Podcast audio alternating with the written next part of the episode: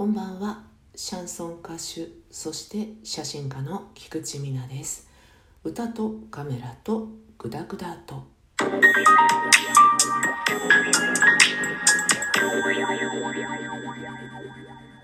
いよいよですね。生まれ育った千葉県でのライブが近づいてまいりました。明日になりますね。4月22日13時30分オープン14時スタート。北総線西白井という駅から徒歩1分もう駅のねロータリーのところにございます。アンズハウスというお店でメアリー・ジェイさんと一緒にツーマンケルベル・ディーバというねライブを開催させていただきます。土曜日の昼下がりですのでお誘い合わせの上ゆらゆらといらっしゃっていただけたらいいかなと思います。3000円ということで、えー、ドリンク代込みだったかな。はい。まだちょっとねお入りいただけそうですので何卒よろしくお願いいたします。それから5月13日こちらソロライブが決定いたしました。時間は18時から17時30分オープンになるのかな。こちらは江戸川区の平井というところにございますカフェさくらという雰囲気のいいカフェでございます。ワンドリンク付き2500円。私のソロライブピアノは両方とも沢家理恵さんにお願いをしてお送りします。ぜひぜひこちらもいらっしゃってください。今日もねエコーがあると思うんですけど、えー、コワーキングスペースからお送りしております。結構いいかなと前回の配信を聞いて勝手に思ったんですね。聞いてくれている知り合いとかも結構あれいいねってエコーはかかるけどかえって落ち着いたトーンで聞きやすいかもっていうふうに言ってもらえたので、まあ、私としてもね時短？時短が大事っていうことで隙間時間とかに、えー、収録できたらこんないいことないかなと思ってですねちょっと続けてみようかなと思っております。いや前の方がいいでしょうとか聞きづらいぞっていうのは教えていただければ改善できるところがあればしようかなというふうに思っております。で今日はですね美容室のお話をしたいなと思っております。数ヶ月前から白髪を染めるのをやめてみようと思いましていわゆるグレイヘア55歳になったら染めるのやめようって思ってたんですね。染めるのも面倒くさいし白髪になることがかっこ悪いと思ってないしあと肌も弱めなのであんまりメリットもないかな年齢とその容姿の折り合いがつくのは55歳ぐらいかなと思っていたんですがちょっともう染めるの面倒くさい嫌だなって思いが勝ち出しまして染めるのやめようって思ったんですよ。今ロングヘアなので本当だったら一回バッサリショートとかにして白髪で伸ばしていくのがいいんですがロングヘアを切るのも嫌だなと思ってですねグレーっぽくカラーバターとかでさできるじゃないですか。ああいうのでやってみようかなって思って美容院に行ったんですね。白く抜いてそこに色を入れるっていうのがまあグレーヘアのなじませていく王道だったりするのでどうやってもらえないかって言いに行ったらまずあの結論から言うと前髪だけ前髪とか顔周りは染めるのをやめると。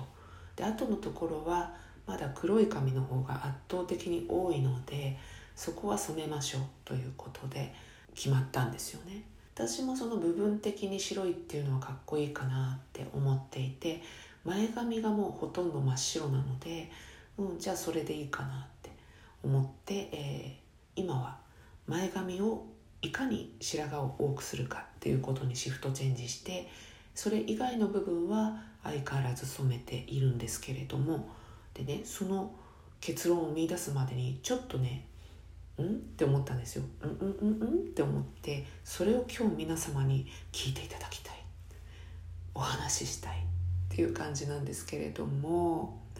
というのはですね同じ美容室に行っているんですが美容師さんは指定してなかったんですよ。担当した方がなんか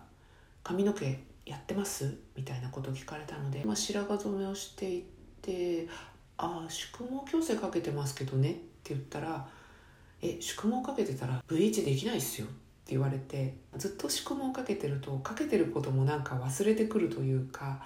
あそういえばぐらいな感じでしか思い出さなくて一番大事なことなんで言わないんですか？みたいなことを言われたんですよ。それ一番大事っしょみたいな口調も結構こういう感じそれ一番大事っしょみたいな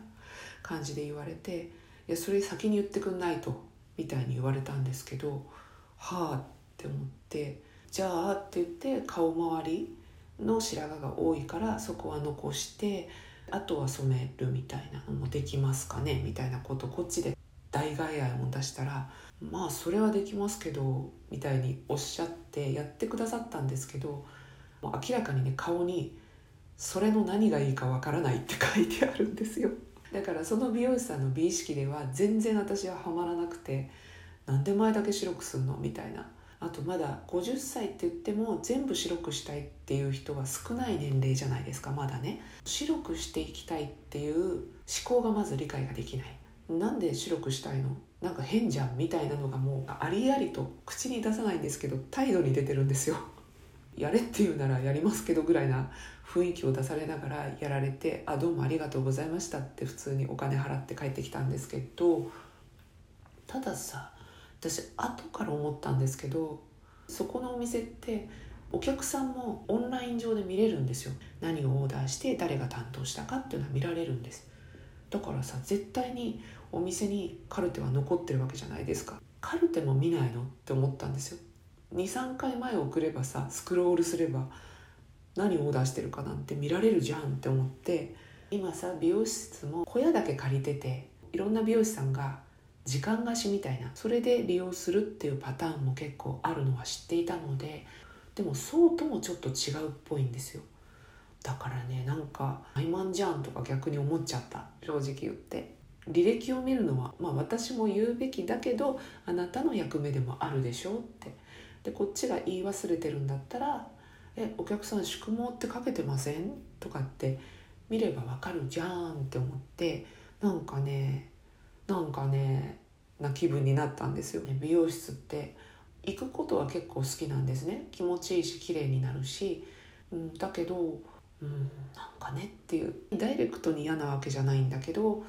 自分の年が上になってきて働いてる人が若い子ちゃんになってきてるからこっちが言ってる意味がわからない、まあ、向こうからしたら「お前だよ」なんですけどお互いにモヤモヤした感じでこの間はカラーしてもらったのでした。というようなお話でちょっとまた美容室に物申すっていう風になっちゃいましたけど。皆さんどうでしょうね？美容室でちょっとん？なんでだろうって思うことって人によっては結構あるんじゃないかなと思うので何かあったら教えていただけたらと思います。それでは今日はこの辺で。歌とカメラとグダグダと。